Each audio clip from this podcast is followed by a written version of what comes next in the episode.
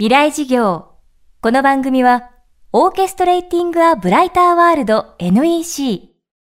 暮らしをもっと楽しく快適に、川口義賢がお送りします。未来授業水曜日チャプター3未来事業。今週の講師は、松岡圭介さん。奈良県立大学地域創造学部専任講師で、文化社会学などを専門としています。都市や地域社会を表すメディアとしての地図について社会学的に調査研究をしています。今回はポケモン GO の登場で Google マップが改めて注目される中この Google マップをはじめとしたデジタル地図は私たちの社会をどう変えていくのか考えていきます。未来事業3時間目今日は Google マップの技術を応用した2つのゲームイングレス。そしてポケモン GO に関する考察です。テーマは Google マップとゲーム。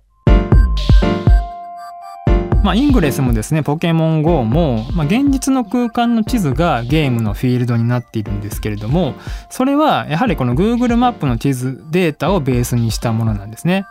まあ、その中でもですね、私が注目しているのは、まあ、こういうふうにですね、地図とゲームが融合することによって、まあ、自分が今まで見るはずがなかった地図を見るようになる可能性があると、え、いうことです。まあ、イングレスとかポケモン GO のように GPS 地図と連動したいわゆる AR ゲームをプレイするためにはですね、まあ、地図を見ながら現実の世界をあちこち移動しないといけなくなるんですね。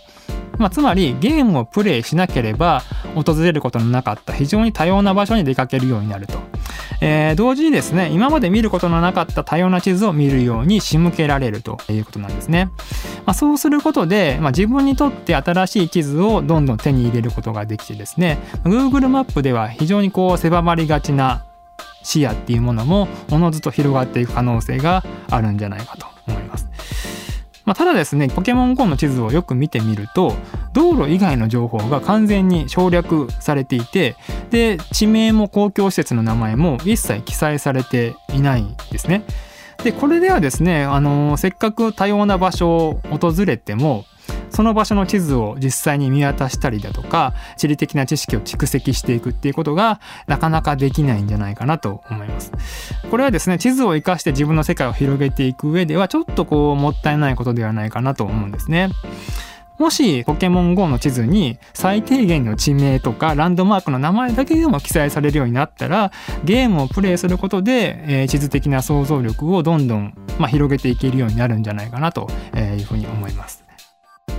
さらに松岡さんは Google マップも使い方を少し工夫することで視野を広げることができるといいますその方法がズームアウトですデジタル地図はですねその見たいものしか見ないという、まあ、非常に断片的で自己中心的な地図の見方を、あ、ある種促しているんですけれどもじゃあどうすれば見たいものを増やして多様な地図に触れていけるかっていうことを考えていく必要があると思います。でそこで大切なのは Google マップを見ながらいろんな場所に移動するっていうことだと思うんですね。で確かに GPS で常に自分を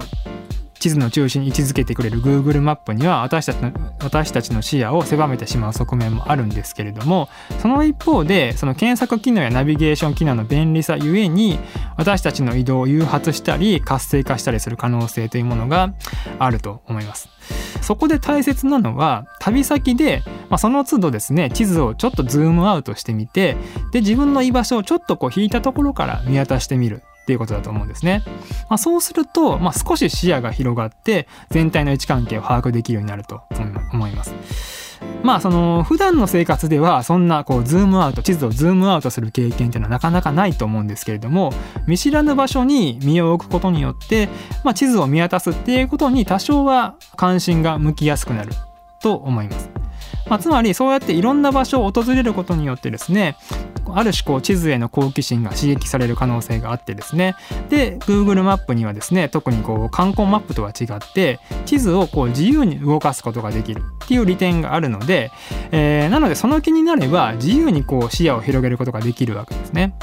でそこでですね自分をその気にさせる。つまり地図を広げたり見渡したりする。気にさせるためにとにかく Google マップを持って Google マップを味方にして活発に移動すると、えー、いうことがデジタル地図の楽しみ方として重要になってくるかなと思います。未来授業今週の講師は奈良県立大学地域創造学部専任講師松岡圭介さん。今日のテーマは Google マップとゲームでした。また松岡さんの新刊 Google マップの社会学ググられる地図の正体は公文社から発売されています。そしてお知らせです。今年も FM フェスティバル未来事業が開催されます。10月10日月曜祝日場所は東京 FM ホール。メディアアーティスト落合陽一さんリオパラリンピック陸上女子代表高桑咲さん。工学博士坂村健さんを迎えての公開授業です。現在こちらに参加したいという学生を募集中です。また当日参加した学生の中から抽選で1名に未来資金10万円をプレゼント。FM フェスティバル未来事業のウェブサイトからぜひご応募ください。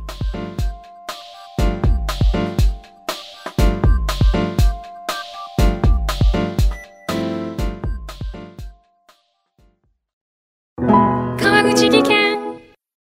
階段での転落大きな怪我につながるので怖いですよね。足元の見分けにくい階段でもコントラストでくっきり。白いスベラーズが登場しました。皆様の暮らしをもっと楽しく快適に。川口技研のスベラーズです。未来事業。この番組はオーケストレーティング・ア・ブライター・ワールド NEC 暮らしをもっと楽しく快適に川口技研がお送りしました。